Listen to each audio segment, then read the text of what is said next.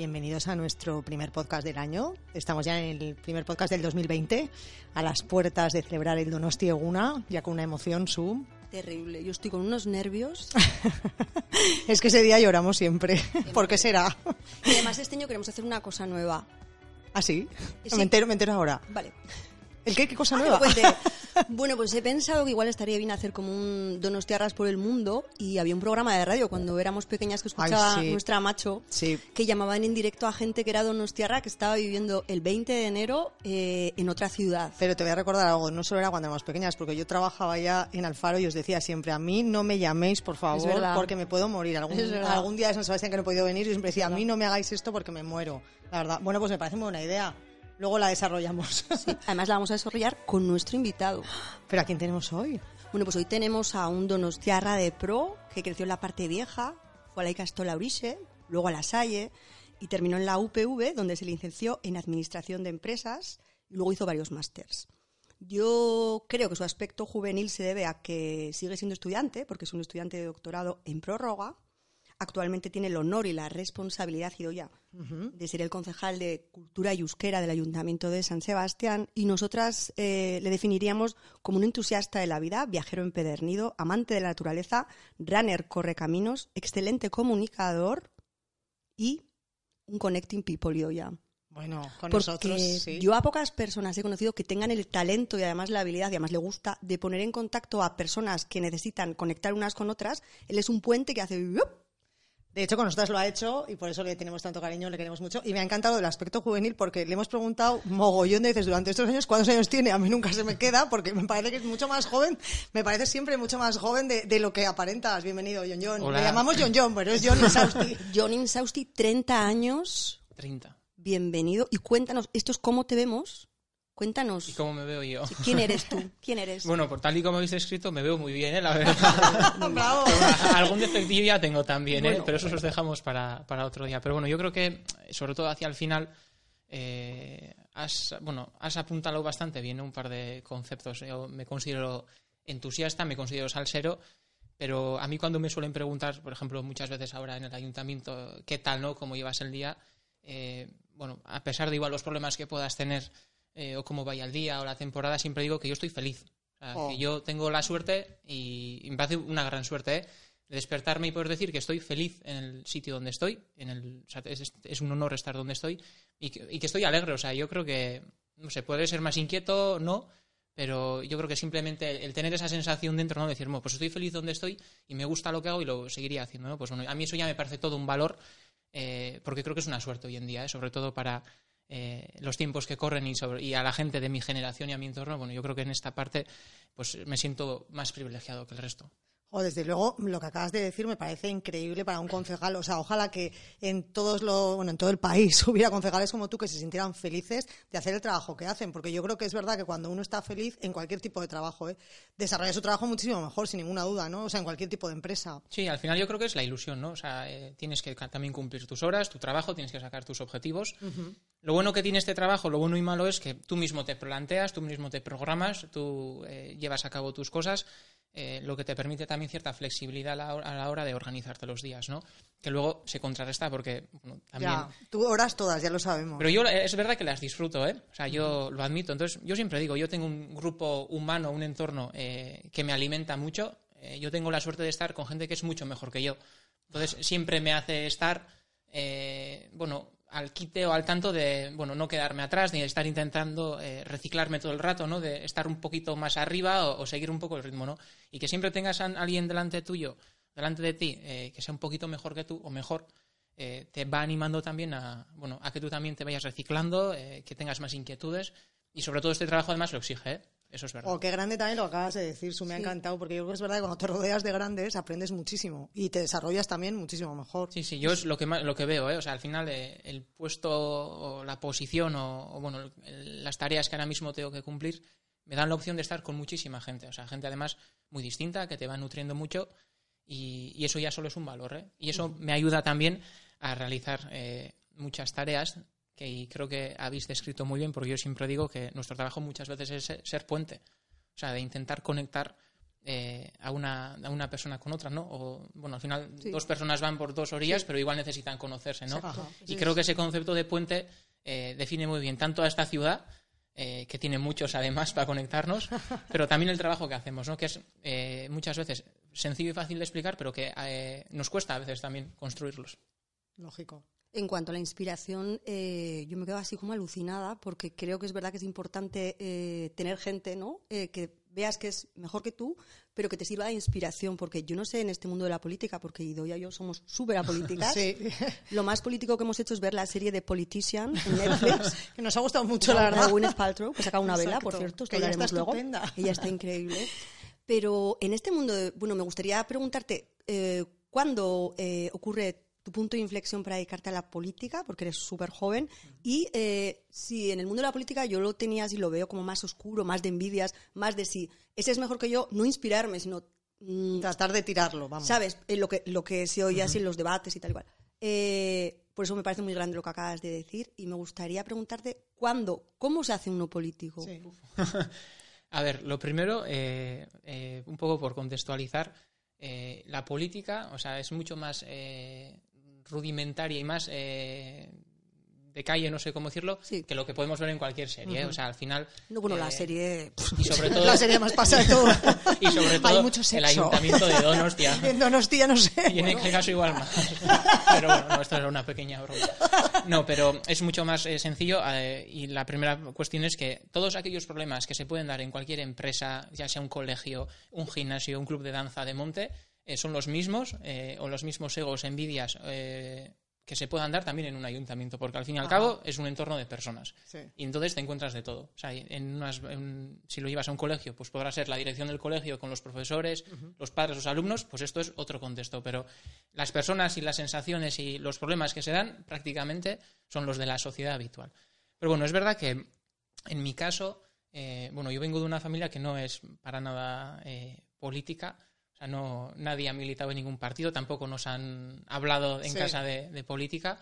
Es verdad que sí me tocó, eh, bueno, yo soy de la parte vieja, de la calle Aldamar, y es cierto que, bueno, que nos ha tocado ser testigos de eh, bastantes episodios duros, ¿no? Que hemos tenido que sufrir todos, de todas partes.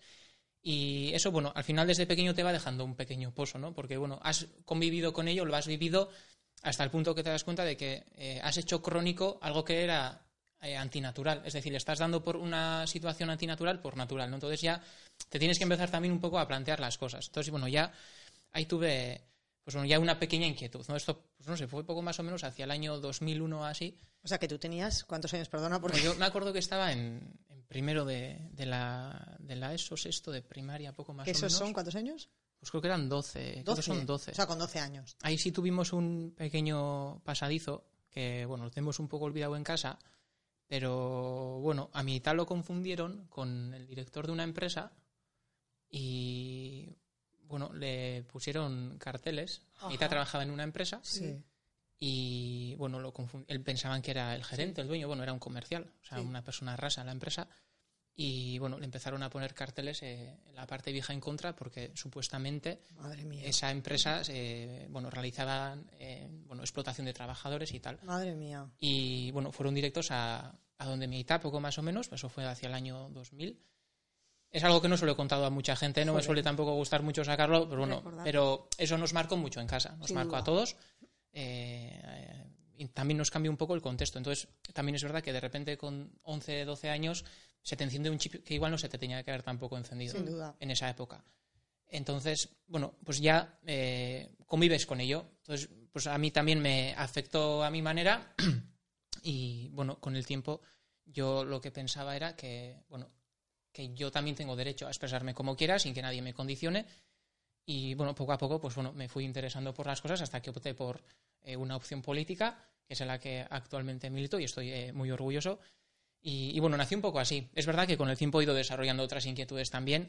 Eh, y al igual que esa inquietud política que se me despertó, hay otra que tiene eh, más peso, porque es así, y es la de la propia ciudad. O sea, el cariño que, y el amor que todos le tenemos a, eh, a esta ciudad, ¿no? que es en la que hemos crecido, hemos vivido, y lo que queremos es pues, que, esté mejor. ¿no? Entonces, sí me pesó mucho esa, esa, balanza, o sea, esa balanza, ¿no? De, bueno, pues por una parte, alguien te ha tocado seguramente esa inquietud o esa puerta antes de lo que debía, Pero bueno, ya que me la has tocado, pues mira, la abro, entro y a ver qué me encuentro dentro, ¿no? Y bueno, pues decidí sumergirme y no me arrepiento para nada, ¿eh? Con el tiempo estoy orgulloso del camino que, que he hecho, considero también eh, que es un desarrollo personal para mí mismo y el hecho de estar eh, bueno pues en el ayuntamiento pues me parece a mí me parece una satisfacción personal también no o sea poder trabajar para la ciudad o para la gente o para la sociedad de tu entorno que tú bueno eh, tú amas o tienes sientes un cariño especial pues me parece también eh, algo algo bonito. Hay muchas más cosas por el camino también pero es verdad que bueno la esa chispita Sí, pues me- la vista para atrás, tú recuerdas a mí ese yo momento. recuerdo que a mí se me encendió por eso concretamente Jo, yo eh, cuando te oigo hablar, que bueno, que no es la primera vez porque ya tenemos una relación de hace varios años, siempre siento que te sientes súper orgulloso del lugar en el que trabajas, que también es otra de las cosas que yo de verdad digo, no estás, bueno, ahora hemos montado una empresa pequeñita, pero ojalá Bueno, la gente pequeñita tampoco. pequeñita que va creciendo, la gente que trabajara para mi empresa se sintiera así. O sea, Sí. me parece que el orgullo que tú tienes de dónde trabajas, se, se tra- luego se trasvasa totalmente y se, se pasa a, a tu trabajo, pero luego también es que ese sentimiento que tú tienes por la ciudad, que yo también lo tengo, por ejemplo, que Susana lo tiene y que muchísimos de nosotros lo tenemos, a mí me parece que debería ser obligatorio para todos los políticos que Ido trabajan ya, en Ido esta ya, ciudad. ya ha repetido dos veces, quiere que todo Claro. el mundo. Yo quiero que todo el mundo que, que trabaje para San Sebastián, por supuesto, en la ciudad de San Sebastián. Quiero, por supuesto, que se sienta orgulloso de, de representarnos y quiero que ame la ciudad, porque yo creo que es muy importante. Cuando tú amas el sitio para el que trabajas, es que para mí son pilares fundamentales. Pues mira, se me acaba de ocurrir una idea, John John. A ver. Si dejas el ayuntamiento algún día, que Dios no lo quiera, podrías entrar en el equipo de Sisters. Bueno, en esto, mira, ¿No? lo siento, lo va a escuchar mucha gente, pero esto se lo hemos propuesto y tú lo sabes muchísimas veces, porque de verdad que lo primero que más nos gustó de John John, aparte, bueno, que le llamamos John John porque siempre hemos pensado que va a ser presidente de los Estados Unidos como No, John John decía, Kennedy. yo- no, no, es que yo le veo. sin una- avioneta sin avioneta Sin no, no, avionetas, no, como igual no- con un dron. No, no, no, porque siempre hemos visto este aire Kennedy. Total, que eso esta también. elegancia que Con ese también porte. es- sí que sí que aprecias bueno la también. elegancia no es muy fuerte ¿eh? pero sí, No, a ver, perdona, No, pero perdona. es verdad que las personas que no conozcan tenemos que decir que John John Sí. es súper atractivo. Es muy atractivo, pero un día eh, nos mandó una foto, porque igual se la pedimos probablemente. Y estabas con Nos, un traje. nos van mandando fotos. No, no, a ver, que la audiencia no Ah, se es verdad, es Eh, verdad. Le dijimos, jo, pues la verdad, te das un aire. no- Nos parece que aquí de la ciudad vas a llegar a ser. Sí, un- eh, bueno, no presidente. presidente, ¿no? Pero. Y tenías una cena o algo así, dijiste. Sí, sí, Ah, el- pues, eh, fue en 2016 el congreso esto de, de quesos, el Ah, cheese, exacto. el cheese world, El es chis, agua, eh, creo para que veáis sí. que nos conocemos por lo sí. menos desde el 2016. Y tenemos un Sí. grupito de WhatsApp 15, 16, que se llama. eh, ¿Cómo se llama? Pues se llama John John, ¿no? No, No. Sisters y And John John. and John John. Sisters sí, and sí, John sí, sí. Para que entremos nosotras también, si algún día es presidente, que vayamos ahí detrás. Y nos mandaste una foto tuya con de vestido de traje. Porque es verdad que vas muy sport, vas más Sí, eh, voy casual. cómodo, Tú yo vas digo que voy cómodo.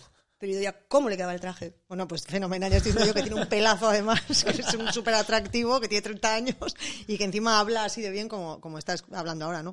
Pero bueno, lo de que le habíamos propuesto es verdad. A, a John John le dijimos que, que, bueno, que nos encantaría que formara parte de nuestro equipo porque, por eso, porque es que su amor por la ciudad, eh, es que yo creo que, que nos, nos traspasa, Susana. O sea, es, Es que más es que una- el nuestro. es- eres muy sister. Bueno, de Sí. hecho, nos conocimos. ¿Te acuerdas cómo nos conocimos? Sí, a ver, nos puso en contacto. Bueno, no es verdad. Antes que eso tuvimos un- una pequeña anécdota que yo Sí. tenía una bicicleta Orbea bastante vintage, por decirlo de alguna ¿Ya, manera. ya no la tienes? No, ya no la tengo. Es súper bonita. Y no estaba muy bien candada cuando le sacasteis una foto porque estaba, no lo debería decir, pero No. estaba Uy, candada uy, uy, uy. en un árbol en Alderdieder. Uy, uy, uy. No puede ser sí. nada, esta anécdota fue más hace más años, fue hace más años. muchísimo ya. ¿eh? Cuando se podían candar. Eso es, cuando se podía cantar. Bueno, yo creo que no, pero bueno, ahí estaba. Y recuerdo que había un anochecer de estos naranjas preciosos de mayo, junio, Sí. Y le sacasteis una foto. Sí. Y yo a los días la vi en, no sé si era en Facebook o en Instagram. Y cuando la vi dije, ostras, mi, mi bicicleta. Y yo me acuerdo que cogí esa foto Qué fuerte. y, bueno, ahora sería, la robé prácticamente. Así Nos nos, así nos conocimos. Y me la puse de cabecera de, de- de mi hoja de, de página de, de Facebook.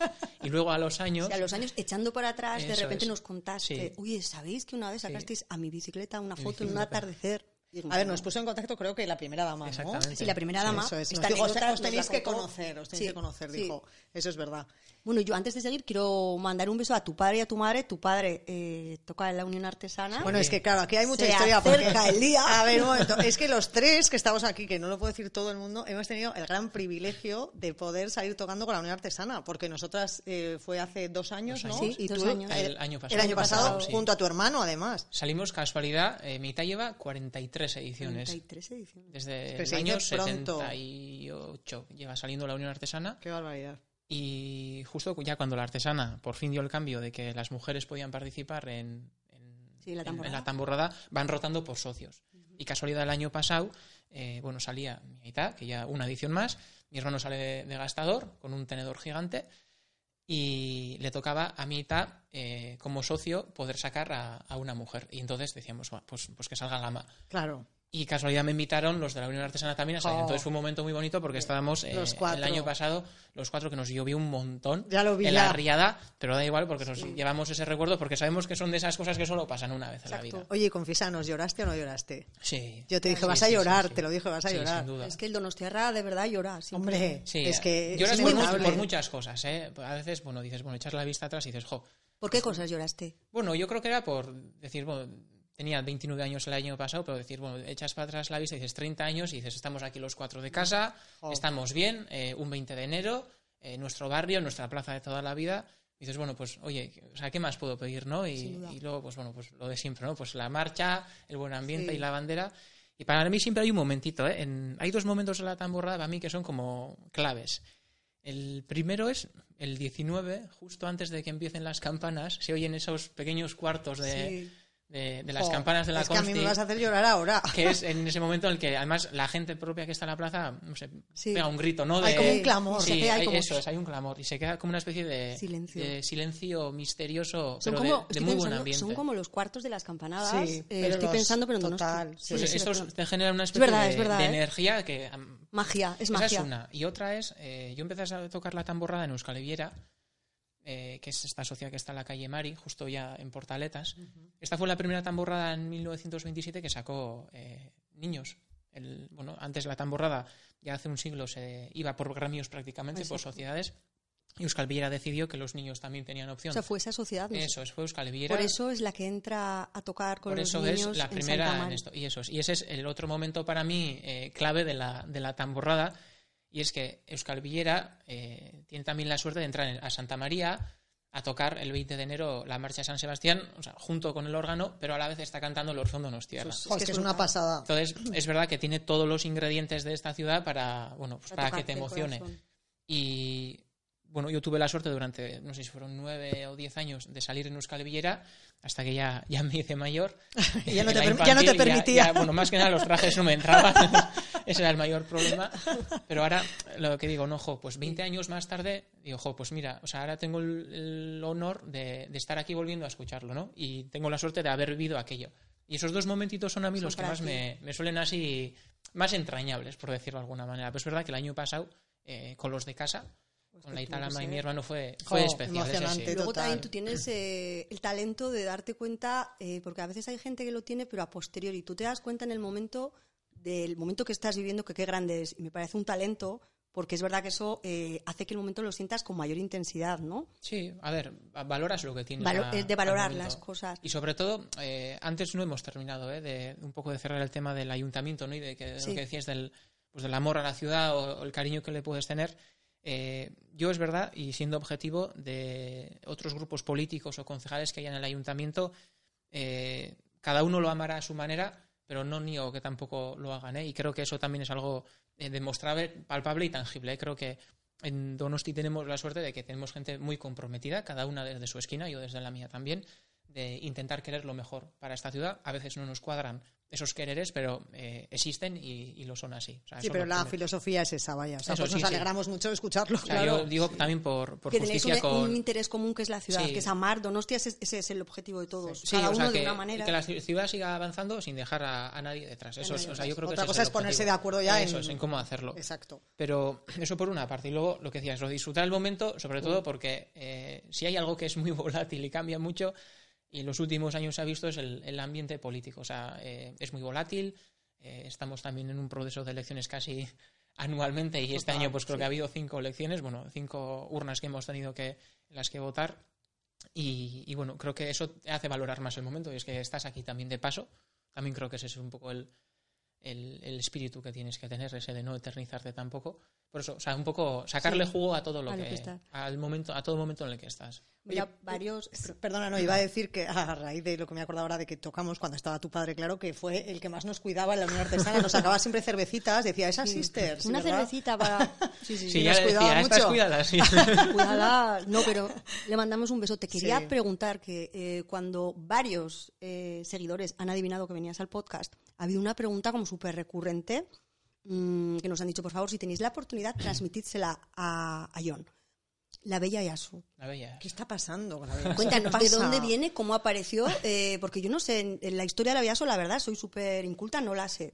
Bueno, hacemos un pequeño Venga. esto histórico. Venga. Venga, va. A ver, la Villa Aso empieza poco más o menos hacia el siglo XIX, eh, cuando ya las tamborradas empiezan a tomar forma, ya en Donosti se empieza a ver que hay un carnaval, eh, empieza a cambiar también un poco el modelo de ciudad, eh, se empieza a convertir en algo más turístico, o sea, se abren el Teatro Victoria Eugenia, el Teatro Principal, bueno, la ciudad, hechas las murallas, se genera todo el ensanche, o sea, poco a poco la ciudad va evolucionando, ¿no? Y en todo ese contexto, eh, bueno, para, se programaron las fiestas de verano, para las fiestas de la ciudad, y se solía elegir a una mujer, en este caso, que representara todas las fiestas de la ciudad, todas, y todas es todas, desde las fiestas de verano, eh, ya sea el carnaval, la tamborrada o lo que fuera. Era como la representante durante un año de las fiestas. Esto poco a poco eh, fue evolucionando, también ha tenido nombres bastante dispares, eh, Dama Imperial, Bella Aso, Divina Pastora, entre otros. Hay otros un poco más curiosos también, que quien quiera que explore un poquito por internet. No, lo, lo pondremos No, es que nos has chivado uno. Venga, hay que contarlo. Era eh, la Real Polla. Yo, la Real Polla, digo, eh, Casi nos desmayamos. es que antes de empezar, dice John, "Eh, me he traído unos apuntes. Ido ya le ha dicho, te voy a enseñar la casa, porque estamos en casa Ido ya.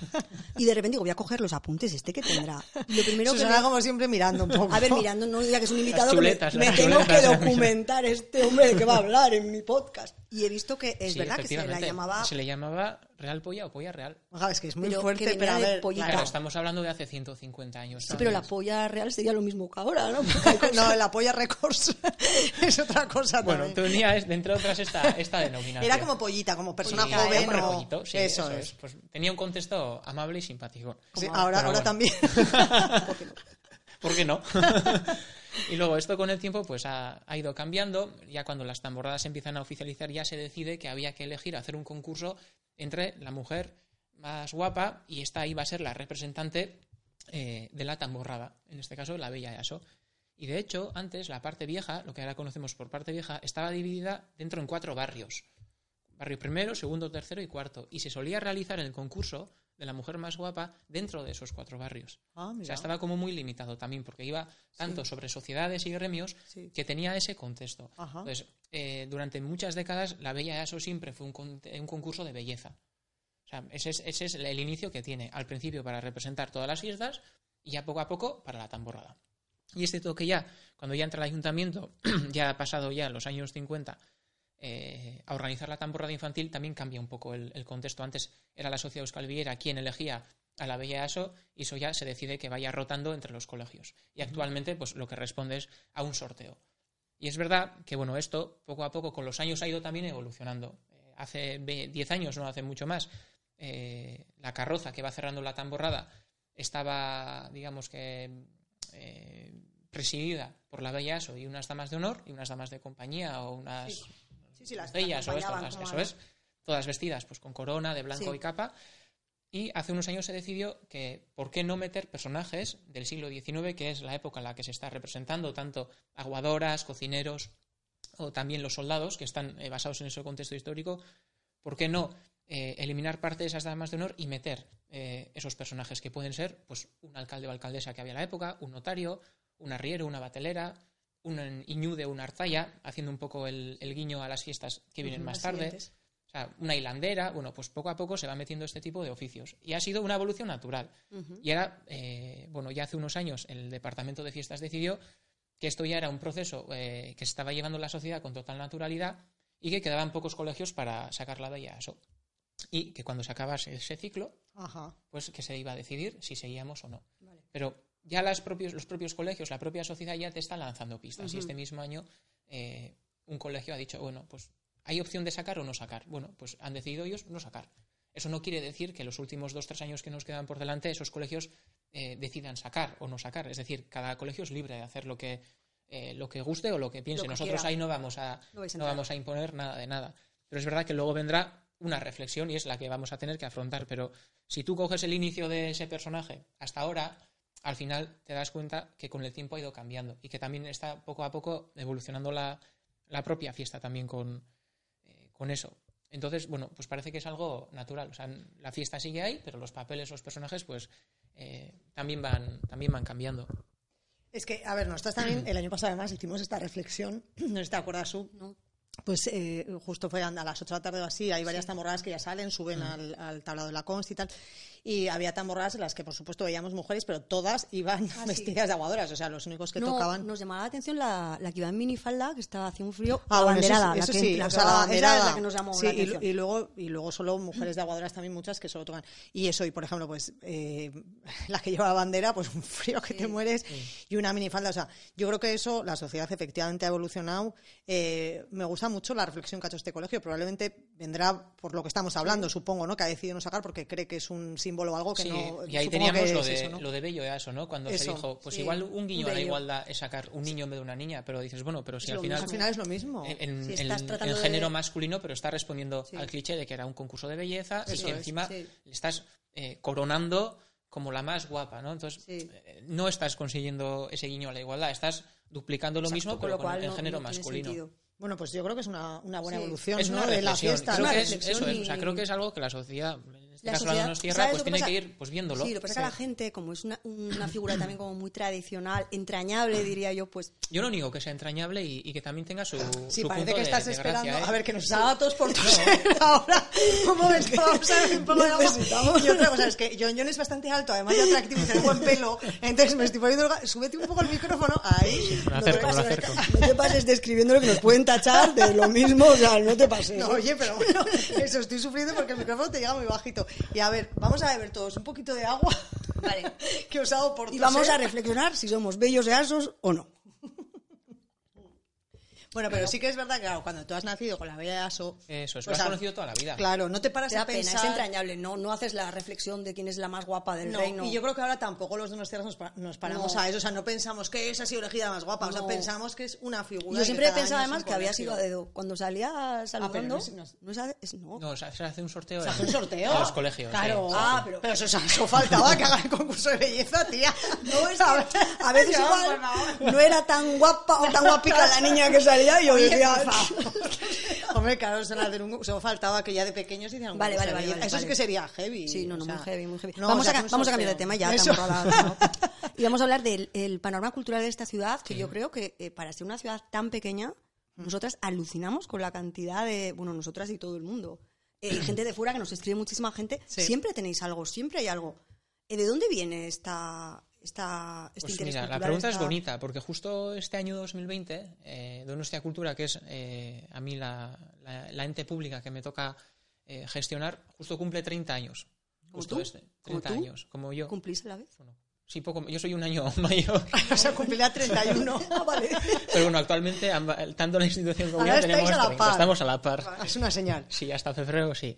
Y, y, entonces, bueno, pues eso ya responde también a que esta ciudad ya lleva haciendo un esfuerzo bastante importante de, de hace años. ¿eh? Bueno, de hecho, antes ya he citado, pero el propio teatro principal, la calle Mayor, el Victoria Eugenia, eh, son edificios, eh, equipamientos culturales que ya llevan más de un siglo con nosotros y durante esos años luego también se han ido haciendo más apuestas, ¿no? ya sea con el, el propio Cursal o el último hito, eh, el de Tabacalera, ¿no? o sea, que durante décadas y décadas vayan surgiendo eh, nuevos, en nuevas entidades culturales también te da un poquito de pista de por dónde van las cosas.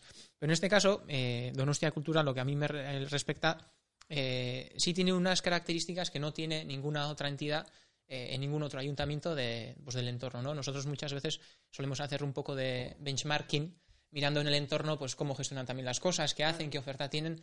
Y es verdad que ningún ayuntamiento o institución tiene una fórmula eh, similar a lo que es Donostia Cultura. Donostia Cultura es un ente eh, muy amplio, es el, principal motor eh, cultural que programa en la ciudad, pero programamos desde un pequeñito concierto en el Club del Victoria Eugenia hasta el día al día. es decir, tenemos un servicio muy amplio y también es el que gestiona casas de cultura, la red de bibliotecas, eh, los festivales, el cine de terror, el de derechos humanos, eh, como decía, eh, el festival de, de, jazz. O sea, tenemos una amplia oferta, más sobre todos los espectáculos de teatro y danza que tenemos durante todo el año. Al final es una entidad con 230 trabajadores y está todo el año programando, produciendo, ofreciendo servicios.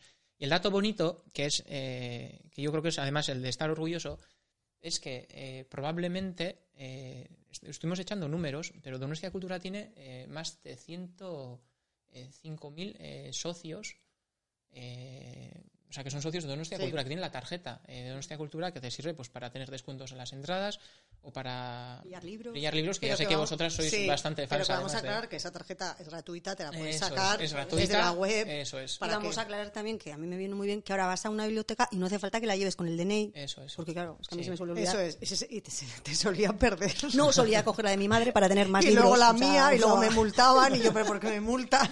no, pues en este caso lo bueno es que eh, tiene más de 100.000 socios y no hay en Donosti ninguna entidad, sociedad es una que tenga, que tenga más de 100.000, tiene más que el fútbol. Y si empiezas un poquito también eh, a, a, comparar el zoom, dices, ¿qué hay en Guipúzcoa o en el País Vasco, en Euskadi, en el entorno, que tenga eh, más de 100.000 socios o adheridos? Pues te voy a contestar, Sisters and the City. Yo, eh, al escucharte, de repente eh, me he parado a pensar y me gustaría preguntarte, John, ¿qué es la cultura y para qué sirve la cultura? Hombre, yo creo que, a ver, la cultura como tal de en definición más eh, literaria o técnica, o sea, al final son eh, pues unas costumbres, tradiciones, o sea, son las expresiones eh, de esas costumbres y tradiciones que tenemos. Y la persona como tal, pues como somos personas que estamos incompletas, lo que hacemos es con nuestras inquietudes culturales saciarlas, ¿no? Pues ya sea mediante la música, mediante la lectura, mediante viendo una obra de teatro pero creo que la cultura, sobre todo lo que nos tiene que hacer, eh, al menos eh, en este siglo en el que vivimos y en el año 2020, es eh, buscarnos un poco las cosquillas también. O sea, yo entiendo la cultura como un entorno de escapar, o sea, también puedes sumergirte en un libro o, en la música, pero también creo que tiene que tener esa capacidad de buscarnos un poco las cosquillas y hacernos pensar, ¿no? Pues obras de teatro que tengan ciertos mensajes, canciones o letras o libros que también tengan otro tipo de mensajes o donde quieran influir entonces, creo que Donostia Cultura sí hace eh, en algunos momentos también ese buen trabajo, ¿no? Ya sea eh, programando el Festival Literactum, el que tenemos en noviembre de literatura, que suele, intentar también un poco, mediante la literatura, eh, tratar bastantes temas, ¿no? Este año, por ejemplo, la edición pasada era la del feminismo, pues un tema que está bastante en la actualidad, pues intentaba tratarlo mediante eh, qué se ha escrito sobre el feminismo, qué figuras tenemos, ¿no? Pues desde Jane Austen, las hermanas Bronte, o a las escritoras eh, de la actualidad, pues como puede ser Espido Freire, ¿no? O también mediante el Festival de Cine de Derechos Humanos, o sea, mediante un recurso audiovisual, en este caso una película, lo que están intentándote también es un poco buscar las cosquillas para que tú también te lleves un poquito a casa eh, pues ese mensaje, ¿no? Y como un buen ejemplo de esto, justo el año pasado eh, desde el Departamento de Música se puso en marcha el programa Gure que se hace en vísperas del 8 de marzo, en las que eh, se trae a mujeres eh, cantantes y al poder ser locales. El año pasado, entre otras, tuvimos a Sara Mansilla, Izaro, estuvo Elena Setién también, y Olata Salvador, y ellas además de cantar pues también lanzaban eh, ciertos mensajes, bueno o sea, bueno creo, que el, o sea, ese tipo de cosas también son las que tiene que hacer eh, Donostia Cultura. O sea más allá de ofrecer los servicios básicos como son esenciales una biblioteca y una casa de cultura que eso me parece eh, que lo hacemos bien, sinceramente. porque yo no pues Creo que también tiene que aportar ese plus de valor añadido, ¿no? Sin duda, que sea una herramienta para al fin y al cabo concienciarnos, agitar Bueno, para ir poco a poco tú también construyéndote. hacerte preguntas. Y Al final somos personas inacabadas con nuestras inquietudes, pues para irte tú construyendo una una mentalidad. Igual suena un poco etéreo, pero... No, me ha encantado tu definición de cultura. No, o sea, a la vez que eso también necesitas disuadirte. Y creo que también, pues en este evadirte una, eso es. mediante una peli, una canción... Eso es, no tiene que ser todo machacón también. fatal. pero además hablando del, sistema, digamos, básico de préstamo de libros, por ejemplo, o sea, tenemos que desde luego para nosotras felicitar porque somos usuarias totales, bueno, ya lo sabes, lo hemos contado muchas veces, y nos encanta cómo funciona. O sea, al final puedes hasta pedir libros, o sea, tú vas, no está, solicitas ese libro, cuando lo han traído te avisan, o sea, es todo como funciona todo de marea. A mí me parece, o sea, una de las esas joyitas que tenemos en Donostia Cultura eh, es la red de, bibliotecas. Es una pasada. Y bueno, yo animo eh, eh, a la gente. este último año, bueno, la, Casa de Cultura Ernest Lluch, que está en la noveta, eh, ha, Ha sido quedado fenomenal. Ha, queda- ha quedado muy bien y yo invito a la gente a que vaya para ver eh, hoy en día un poco también el concepto de biblioteca hacia dónde va, ¿no? Estantes más bajos, en el que tú entras y ves de una mirada ves toda la sala, Se ha quedado eh, perfecto. son más amables, el, el propio mobiliario también se hace más amable, ¿no? Para, bueno, eh, mejorar esa experiencia de la lectura. Luego, por ejemplo, en Martutene es, son cositas muy pequeñas, pero el Colegio Aranzazukoama, la Icastola, eh, tenía una pequeña mediateca Está, y se yo. hizo una pequeñita obra para abrir unas puertas y lo que estás haciendo es abrir unas puertas Entrar. al barrio que son la entrada a un universo, o sea, algo Me tan encanta sencillo como la una... mediateca, eh, porque además Es tengo muy- que decir, bonita. para todo el mundo que le guste andar, yo por ejemplo eh, doy un paseo, llego hasta ahí, que es un paseo maravilloso, y como a la mediateca no va mucha gente, si estás buscando un libro, claro, si vas a la biblioteca central probablemente Claro. esté ya reservado. Sí. En la mediateca los tenéis todos. Y luego yo quiero, sí. eh, aparte de que has dicho más amable el mobiliario, yo quiero destacar la amabilidad de las personas que trabajan Sí, en Donostia sí. Cultura en las bibliotecas, Es una pasada. porque yo, eh, vale, estás trabajando, pero de verdad quiero desde aquí lanzar un agradecimiento. Sí. Bueno, de hecho, este año, bueno, que tú lo- bien lo sabes, en nuestra última sister guía, el artículo Sí, era la red de la- bibliotecas. la red de porque bibliotecas. nosotras, por ejemplo, muchísimas veces dando un paseo también subimos a Yete andando y la biblioteca Yete es que es maravillosa. Sí, o sea, es, sí. que, es que el entorno, el, el sitio, la gente que trabaja, por cierto, que yo le suelo dar bastante el coñazo, porque siempre tengo preguntas del tipo, ¿qué hacer con el libro? Y tienen un buzón que si no está cerrado puedes dejar el libro en el buzón. Ahí, por ejemplo, otra joyita es la de la biblioteca La Playa, la Guzquiteca. Bueno, eso es una pasada. que yo creo que, que también descalzo en verano sí, con las que también mira un poquito a lo que es la ciudad y dices bueno pues donde había una discoteca antes pues Sí, ah, ahora mira, ahora una tienes una biblioteca. o sea pues Es creo que también La de Urgul en verano también es. sí la batería la batería de las Y damas luego ya te pasas por el polvorín Así, y te y te tomas tomas una- una cervecita. Exactamente. viendo la noche Es buen plan. sí. ¿Y qué más tenemos que preguntar? a Bueno, John? pues yo quería decir que John eh, es el que nos ha creado las rutas para correr en Ah, las sí. anteriores Sister Guías. Bueno, porque efectivamente, además eres, eres runner, pero además eres runner. pero bueno, ¿cómo lo defines? Porque es por el monte, ¿no? Que en esto no es un runner al bueno uso pero de- soy amateur eh o sea nada- nada, amateur, nada o sea, cuenta- profesional no, ¿eh? por favor, que, que hace una ruta, si eso es amateur. No, pero yo bueno, te gusta que- correr. Sí, a ver, a mí me gusta, para, sobre todo para evadirme, ¿eh? O sea, muchas veces dices, bueno, tienes la opción de ir a casa y enfadarte con el mundo, y, bueno, pues sales a correr. Y en este caso es verdad que a mí me gusta mucho eh, correr. O sea, yo no tengo rapidez, yo eso lo admito, pero podría tirar millas y millas. Y bueno, yo empecé poco a poco a correr por el monte, pues porque la ciudad en verano también está para correr un poco más complicada. La verdad que sí. Y lo que suelo hacer es coger el autobús. eh, y a veces me voy a Fuenterrabía Ajá. en bus y lo que suelo hacer es eh, volver corriendo a, a Donosti. Pues lo que uso es el camino de, de Santiago. Voy por Jaizkibel haciendo las, las Claro, eres un torrecitas. enamorado, nos descubriste la cantina Sí. de Sí, Jaizkibel es, sí, sí, sí. Un Y eso, bajo a también- pasajes, pa- cojo la motorita y... Y luego, y luego ¿cuántos ya. kilómetros son eso? He calculado alguna vez y Más son veintipico, así poco más o Pero menos. Jaizkibel es muy duro, ¿no? Bueno, Tiene una vez que subes ya... Por eso, pero la subida, hombre, claro, no que pero es subir verdad bajas, pero que No te vas a quedar arriba, preciso, yo. ¿eh? Otras veces también suelo hacer lo mismo, pero suelo ir a Zarauz. Y viniendo de Zarauz a Vienes eso, es por. Rorio y Gueldo. Y mira, la última vez que salí fue, creo que fue el, el- el sábado pasado. Y. el- sí, pero fue el día del- de Reyes, que tenía un ratito libre y aproveché el mediodía para ir y volver corriendo, la víspera de Reyes, y había eh, niebla. O sea, era tremendo. Uf, qué horror. Y justo ya cuando empiezas a subir por Jaizkibel, Veías ya llegas a la punta, es cuando de repente ves ese manto de niebla y solo te salen los piquitos Qué de Ayaco bonito. Arriac y Larrun. Y dices, jo, o sea, parece un mar de niebla, ¿no? Sabes que debajo está, se ven Irún, Ondarribi, Endaya, pero la vista esa ya, subir ahí arriba ya te, te da un chute de energía. Entonces, bueno, yo aprovecho esos momentos para... Esos son los míos. Yo me, he quedado- descanso yo me he así. quedado porque tenías un ratito, pero ¿cuánto tardas? ¿El ratito de cuánto es? No, dos horitas o así. Jolín, o- dos, por eso dos, No, pero dos vale, horas. sí. que, que- Según el día. Y para una persona normal tendría que tener un ratito de seis. Bueno, de hecho, ¿te acuerdas que nos lo encontramos una vez que Sí. ibas a esa Sí, sí, ruta? sí, nos encontramos en Igueldo, que nosotros Sí. bajábamos y tú subías corriendo. Yo creo que ibas hacia Orio. Sí, a ver, a mí correr me parece un deporte muy democrático. ¿eh? O sea, tú te pones el, el nivel, el ritmo, tus intenciones y objetivos y, y cuando quieres parar, paras y si no, sigues. O sea, corres normalmente solo, ¿no? No estás hemos Sí, visto correr solo. sí. Porque te gusta correr solo. Bueno, así voy pensando y ordenando un poco el armario de mi cabeza. Tienes un rato y dices, pues salgo ahora. No, no tienes que esperar a. Y las rutillas esas de correr por la ciudad, pues bueno, al final Es eran un poco más o menos las que yo practicaba. Pues las hemos republicado hace dos días. Sí, ¿No antes sabes el éxito que han tenido? Incluso eh, nos han compartido de la Asociación del Cáncer. Sí. Sisters, muchas gracias. La salud es vida. Está bien también. Sí, eh, a ver, porque al final es verdad que eh, tú, si eres de aquí un poco más o menos, ya sabes, a mí me ocurre que yo corro muy poco, pero a veces me da palo, como dices tú, cuando está a tope la ciudad, a mí no me gusta que me vean, que eh, sí, que- me que ese espacio es un poco más discretido, sí. Entonces es verdad que con esas rutas, a pesar de que seas de aquí, sobre todo ya, si vienes de fuera, yo me acuerdo que alguna vez nos han preguntado, pero ¿por dónde corro yo? Chico, pues sal y empieza a correr, pero es que no es sal y empieza a correr, o sea, igual es que dices, ¿quieres ver algo? ¿No quieres, quieres ver gente? No Sí, gente. ¿Quieres-?". según. Y es verdad que esas rutas, pues sí te ayudan un poco, pues si no quieres que te vean o, o te apetece correr un poco más a tu aire, pues están súper bien, la verdad que... Las dejaremos colgadas también en el post para que podáis, eh, para que Y bueno, que son, a que son made in John John, claro. John John. Yo creo que ya llega el momento del cuestionario. Uy, este-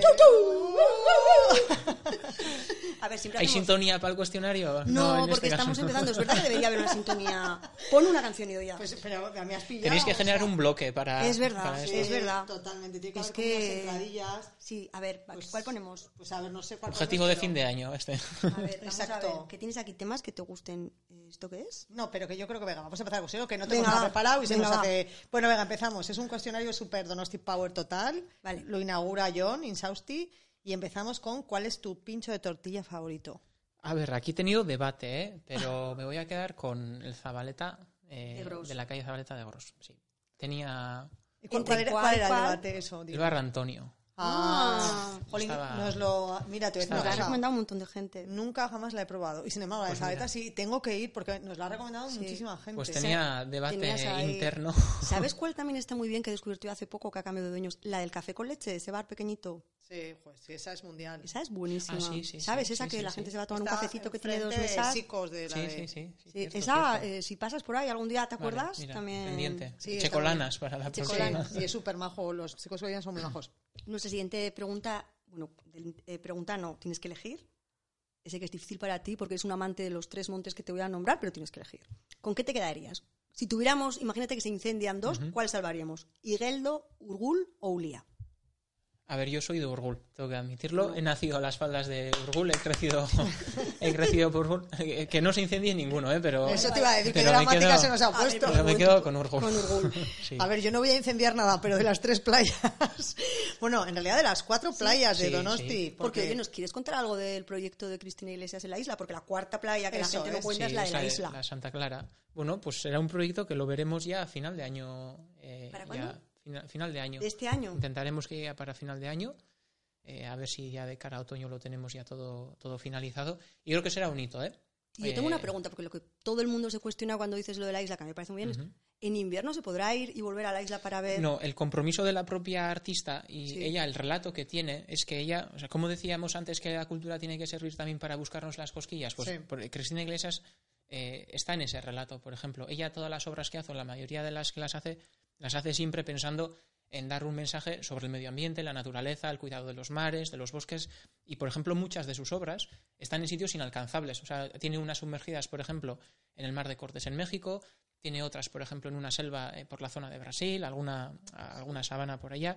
Entonces, ella misma en su relato, ella cree que el arte, en este caso, lo que ella produce es una forma eh, para buscarnos las cosquillas y en este caso lo ha generado. O sea, antes de que incluso la propia instalación esté en la isla, ya se está hablando sobre el medio ambiente, las afecciones, pero ella misma dijo que no iba a cambiar la morfología de la isla eh, ni el impacto que pudiera tener. Por lo tanto, respetará también el servicio que haya eh, De de, motoras de o- motoras o incluso de la que esté abierta o no eh, la propia obra. Ella es, ella es el, el relato que tiene, el discurso que tiene y así se va a cumplir porque ella así lo piensa. Y en este caso, con su obra, eh, lo que quiere es un poco hablar de las profundidades de los océanos, de los mares y ella ha cogido eh, para hacer esa simulación de los fondos marinos eh, el propio fondo de la bahía, se ha inspirado en el fondo de la bahía y también ha cogido el flis que conocemos en, en la costa guipuzcoana. O sea, se ha inspirado también un Esas poco cosas en, el entorno. ¿Estará abierta todo el año aunque no haya servicio? Quiero decir que si yo voy nadando... En principio estamos, ahora es eso lo que estamos un Lo de poco... que tú vayas dando. Perdonar, pero ya me cuesta creer. O en piragua, pero El piragua, No, es- pues. es- estamos mirando eso, pero... eh, todavía no se sabe. Quiero decir que si yo puedo llegar a la isla de cualquier otra manera... No, sí habrá visitas, probablemente intentaremos que haya visitas guiadas, Vale. pero la idea es eh, que no se convierta eso en un, en, un, en un punto conflictivo. Es decir, Pero entonces estará cerrado, es que no estoy entendiendo. Claro, O es sea, que yo en pensaba que iba a temporada ser de como el verano- peine del viento. que era abierto, o sea, claro. está cerrado. o sea, ahí hay una puerta, Sí. que habrá que abrir. Y aquí cerrar. hay otra mirada. no, que habrá que abrir y cerrar. Pues eso es lo que Ah, estamos. Eso, vale, es. O sea, vale. eso es lo que tenemos que Sí, gestionar. Vale, perfecto, entendido. Pero ella, o sea, dentro de su discurso es, Sí. eh, no vamos a estropear algo que es bello y es hermoso No, como la isla, claro. y para eso también hay que controlar las idas y venidas de Y gente. la afluencia, que no puede ser de repente que es. se convierta en la calle 31 de agosto, en verano. Bueno, Una de las playas. pues hablando de las playas, ¿con cuál te quedas? ¿Con Pues- Ondarreta, la Concha Gros o Santa Clara? Pues me voy a quedar con la concha. Mira, Sí, porque Es yo que eres sido... tan donostiarra que No, ¿eh? no, no. Me Pues- quedo con la concha por, por la primera rampa, que ha sido muchas veces nuestro punto de quedar en casa. Eh, y me acuerdo cuando Lama nos llevaba a mi hermano y a mí a la playa y solía coger la sillita esta azul Sí. Sí. por 100 pesetas en su día. Joder, ¿verdad? Que donostiarrismo de No, nuestro joder. lugar. Bueno, nuestra, nuestra macho la sigue cogiendo. Y es la verdad que silla. por comodidad me gusta más. Me gusta ir al gabarro. Pues oye, no, no sé cómo nos vemos porque nosotros vamos a la Concha también. Lo que Porque pasa- eh, va corriendo y yo ya no veo. vas corriendo Muy y yo me tapo, te trabajo una toalla. Por eso nos vemos. La siguiente super pregunta, que veo que están encantando, ya me lo imagino, es eh, ¿desde qué punto crees que se puede ver el mejor anochecer de Donosti? Pues eso es muy complicado. También depende mucho de la época del año, ¿eh? Bueno, Pero- tú tienes un lugar privilegiado Eso que te alguna a vez decir. te hemos Sí, dicho, por favor, súbenos, sí, súbenos, sí. súbenos. Sí, pero eso no puede ser. eh, Bueno, pero igual puede para, Para él, todo el oye, él mundo. trabaja ahí, No, pues yo mira, voy a, trabajo... voy a decir cuatro. Venga, y ya uy, está. cuatro. No, a ver, muchas veces nos pasa que igual estamos, eh, bueno, igual no, solemos estar en la oficina ya cuando toca el anochecer. Y es verdad que, por ejemplo, como ahora estamos teniendo unos anocheceres muy, muy chulos y ves cómo se está poniendo naranja, rosita al cielo, Espera, perdona que te interrumpa. Es que el otro día eh, en Aquí la Tierra, eh, Jacob Petrus dijo a Susana una cosa que fue mm, preciosa, ¿no? Y nos suelen sacar los vídeos Sí, que sí, grabábamos y tal. Y Jacob, que ya se ha convertido en amigo, dijo, eh, en Noruega tendrán las auroras boreales, pero en Donosti, gracias a los vientos del sur, Pues sí, con así. esta luz, Sí. se, for- se- se genera una luz entre, yo digo, primero es como amarilla, ocre, y luego de repente cambia a rosa, fucsia, roja, y es como... sí, se nota mucho el viento sur eh, lo que afecta. También en los es. amaneceres, ¿eh? O sea, te quiero decir que nos compararon con las auroras boreales. Esto es muy fuerte. O sea, a nosotras no, a nosotras no, a los anocheceres. menos, no. No, entonces es verdad que el ayuntamiento en este caso tiene una perspectiva muy buena y sobre todo el tejado Hombre, del ayuntamiento también maravilla. nos deja momentos bastante majos. Pero bueno, para mí, antes he dicho, o sea, Sí. yo soy del Monte Urgul y para mí el Paso Nuevo Urgul es un buen sitio Sin donde duda. está la escultura de Oteiza, ese es un buen lugar. Otras también sobran las faldas de Urgul en el Láquer con una cerveza en las escaleritas. Esa es muy buena También. Es verdad que exactamente lo que es el anochecer como tal no, se, ve, pero Bueno, te lo imaginas. con la cerveza. el contexto es bueno. Y por decir otro, que lo descubrí hace tiempo, pero que últimamente soy más asiduo, está en otro A ver, a ver, vamos barrio, a copiarte, a ver cuál. en Inchaurrondo, o sea, en Amezagaña. Ah. Hay un mirador muy bonito en el parque de Amezagaña. eh, bueno, pues eso, cuando me da por pasear y también ir pensando, a veces incluso voy corriendo por allá. eh, es un sitio muy bueno el parque de Amezagaña porque tienes una perspectiva a la ciudad muy bonita, pero es distinta. Porque empiezas a ver la ciudad desde Loyola, Riberas de Loyola, ves a Mara desde otra forma, eh, también llegas al centro de otra manera y tienes un marco bastante majo eh, de lo que es eh, toda la ciudad. O sea, no toda, toda, pero no es la típica estampa que estamos acostumbrados, Sí, es otra sí, sí, es perspectiva. otra- Y Sí, vemos. No, ahora nos mismo tiene apuntamos unos este anocheceres sitio. muy. Claro. muy majos. Nos Y me parece un lugar muy tranquilo, además, porque no suele haber mucha gente.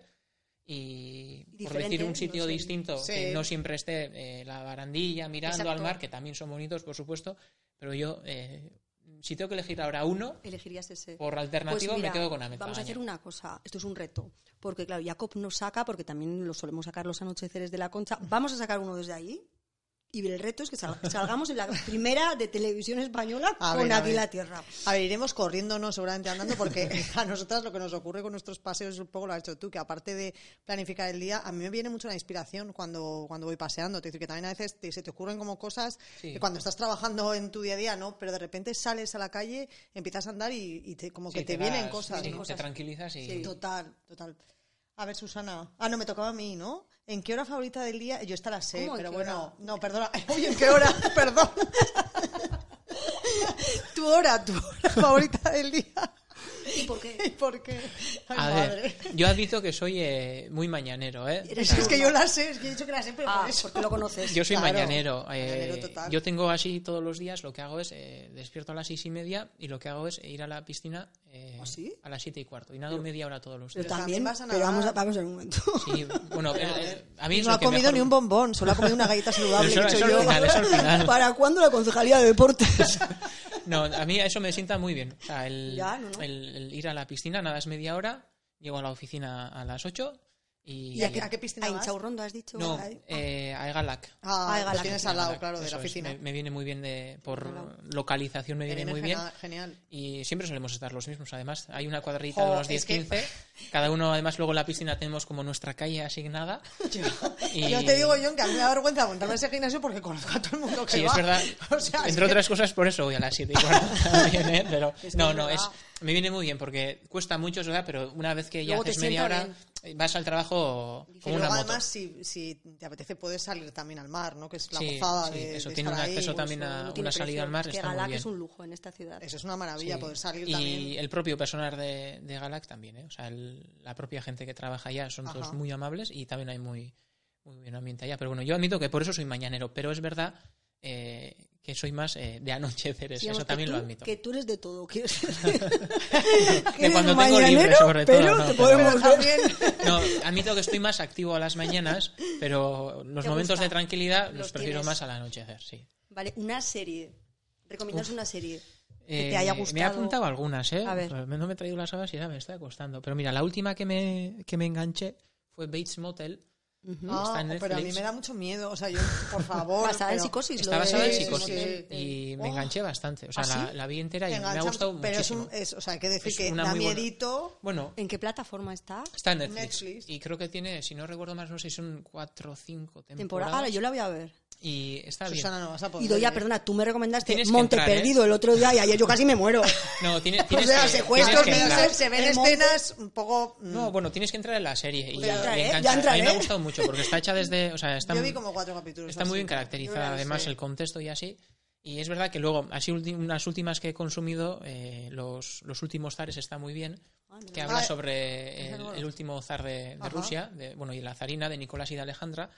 Y sobre todo se centra en la figura de Rasputín, Ah, mira. y está muy bien, este es, este es histórico, ¿eh? pero, pues esa no he oído. pero ¿Y está muy bien. está? Esa también ¿En eh, Netflix? está en Netflix. Los últimos tareas. Y ahora hay una que le cogí mucho cariño, que Ah. es, eh, la tenía aquí, era Grace and Frankie, Ah, que es la sí, de, de, sí. de Jane Fonda y, Me eh, encanta. y Lily visto Tomlin. todas Tomlin. las temporadas. Y esta, bueno, Está es una bien, serie... para sí, verla así. Sí, me, me enganché justo más el año pasado y, y la consumes muy fácil, porque es de estas Sí. que dices, bueno, pues para evadirte un poco, ¿no? Exacto. Son además capítulos muy cortitos. Todos y, los actores están sí. maravillosos. Es Y, una- y me gustó mucho porque es muy curiosa, ¿no? Sí. Como de repente cuando bueno, tienes 70 años, la gente de repente dice, Sí. bueno, pues rompes con tu vida, eh, cortas con la pareja. La serie eh, arranca, que son dos matrimonios que son sí. amigos, y un día quedan para cenar. Esto no estoy haciendo ningún spoiler porque salen No, minutos. es- es los primeros dos minutos. sí. Quedan para cenar y de repente los maridos les dicen a las mujeres que tienen algo que decirles. Sí, es Eh, las fuerte. mujeres al principio, o sea, se llevan fatal esto, que lo típico que aguantas a la otra pareja, Eso pero es, tal sí, y cual. por- eso es. Y los maridos les comunican con 70 años que se han enamorado y que se van El los dos otro, juntos, el es. uno del otro, y que se quedan las dos. Y entonces ellas dos, como se quedan flipando y abandonadas, se van a vivir juntas. Y ahí empieza una es Y hippie y la otra es como súper pija. Ellas están. Ellas están muy bien. A mí me fantásticas. gustan Ellos mucho también, las dos. ¿eh? Sí, Ellos también. Ellos también, pero ellas son como, o sea... Pero ellos como pareja, ¿no? Que con esa edad de repente se enamoran y, gracioso, y cómo sí. se cuidan entre ellos. A mí Sí, eh, y luego un poco también ver eh, cómo eh, todavía con 70, 80 años, Sí. pues todavía tienes vida por Sí, delante exacto. para Uy, recorrer. habla ¿no? con nuestra madre, que tiene 80, dice tienes vida. Y dentro de nada cumple 81. a ver, una peli...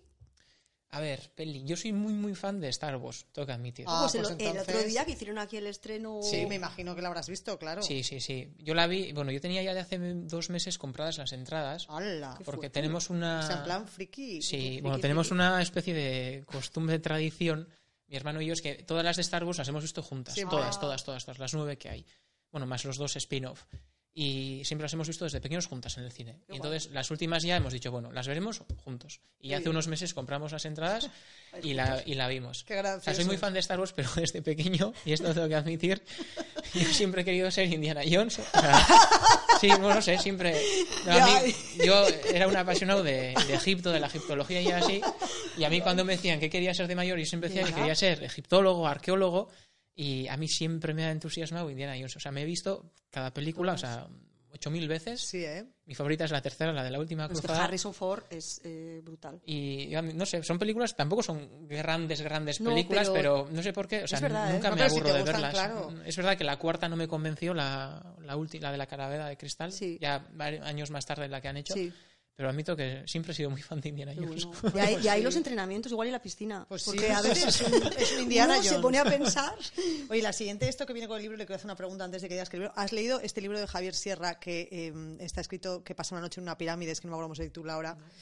Eh, hay muy pocas personas que han podido pasar eh, la noche en la pirámide esta de donde estuvo Ah, sí, enterrado. la de Egipto, ¿no? Sí, la de Egipto. O sea, joder, te voy a contar todo al revés. Estuvo enterrado Napoleón, ¿no? Eso es, entonces, eh, eh, Javier Sierra escribe un libro, es que yo estuve justo en la presentación de ese Sí. libro y me quedé obnubilada porque, bueno, Javier Sierra escribe muchos libros Sí, así sí, que de sí. novela histórica y tal, ¿no? No, no has leído, ¿no? No, no, Luego te voy a decir, lo pondré Sí, también, te voy a decir el título, lo tengo que mirar. ponemos en el- en el- Porque ya que te gusta el tema de Egipto. Y bueno, entonces, recomiéndanos un libro, Pues a ver, yo siempre el que recomiendo es Cien años de soledad, que es de Gabriel García Márquez. un clásico. Sí, es un clásico, ¿eh? pero eh, es un libro con además con el que me enfadé mucho porque él, nos tocó, me acuerdo, que en cuarto de la ESO eh, empezar a hacer comentarios de textos y me acuerdo que el libro que eligió el profesor fue este, de es de la época del realismo mágico, eh, de Gabriel García Márquez, Cien años de soledad, y le cogí una manía tremenda a este libro. Y eh, pasados ya dos años dije, bueno, yo me tengo que reconciliar con este libro porque a los años me seguía acordando de aquellos comentarios de texto y, la verdad es que le empecé a coger gusto. Dije, bueno, pues me lo cojo y, me lo leo. Y me encantó. O sea, me, fue una especie de... Empezó como una especie de amor-odio y ahora es como mi libro de cabecera. Lo he leído ya alguna, o sea, lo he oído ya dos o tres veces ¿eh? desde aquella vez que lo leí. Pero si recomiendo uno, o sea, si tengo que decir uno, siempre me quedo con, con este. Oye, pues te voy a decir una cosa que lo voy a volver a leer porque yo no lo he vuelto a leer y creo que ya me acuerdo de muy poco. O sea, yo, que, yo creo que no lo has leído ya. sí, en el colegio también lo tuve que leer. Pero ¿eh? a veces en el colegio copiabas lo típico de los comentarios. No, luego eso hacías tú. Los que yo había me hecho los Susana leía. años Los anteriores, Susana. Sí. Escogías tú.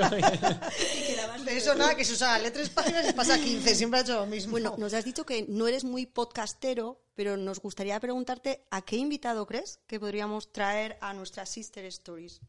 Hmm, A ver, pues... ¿A quién te gustaría escuchar en, en- Bueno, supongo que has escuchado nuestros podcasts anteriores. Sí, ya Sí, sé que claro. estuvisteis con Iván García. Ah, sí, muy bien. Ya sé, ya sé, que estáis salseando también. Sí. Qué listo eres. No, pues mira, a ver. ¿Quién te eh, parece interesante así? Bueno, piénsalo si quieres y...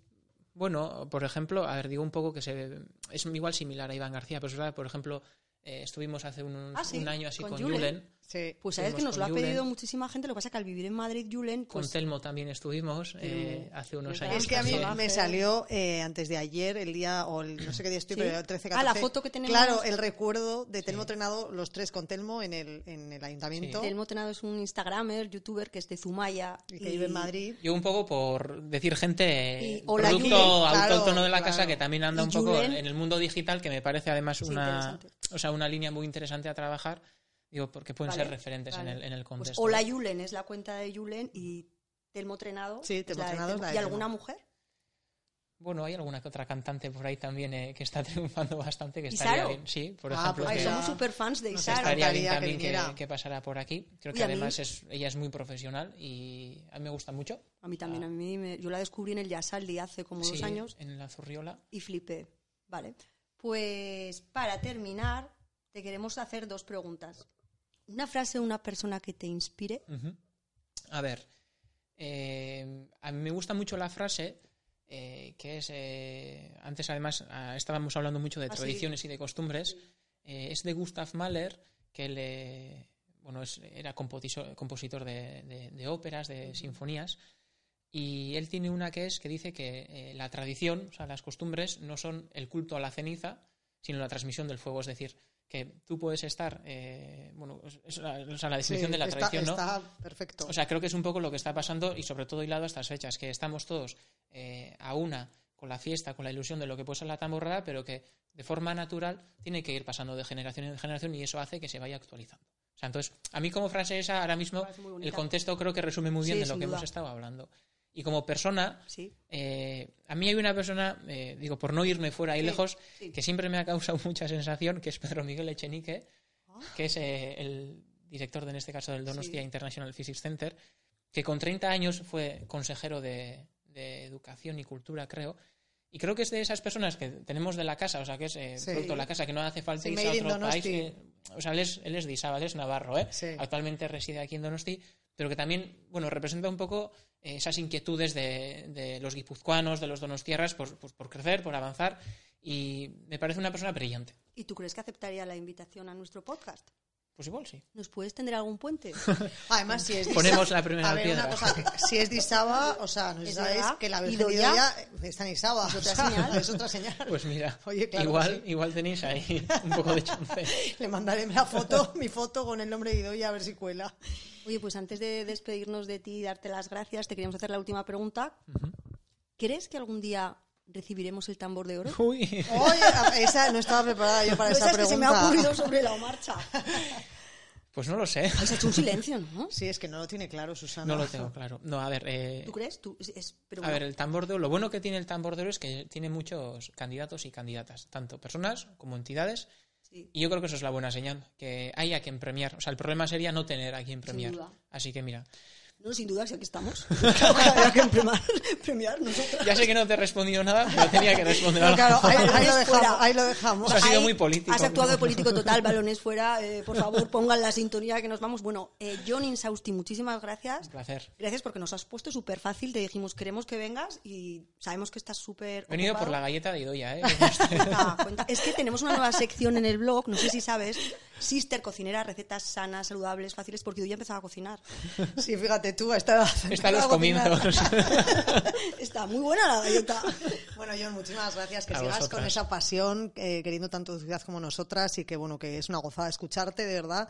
Y que, bueno, que, que te queremos un montón. O sea, eso es así. Te quiero decir que independientemente de que seas el concejal de cultura, a John Insausti, a nuestro John John, pues las Sisters le tenemos mucho cariño y siempre tendrás una puerta abierta en Sisters and the City para trabajar. Exactamente. Pues muchas gracias. A Bueno, pues, o sea, vamos a terminar yo creo que con una canción, porque ya quedan pocas horas. Qué emoción. Oye, ¿nos veremos en el balcón? Sí, por supuesto. Hombre, ahí brindaremos con una copita de champán. Que nos toca trabajar también. Bueno, Gora Donostia, Aupa Donostia, muchísimas gracias. gracias John John. Nos, nos vemos por la Nos vemos, City. Sí, en un par de días.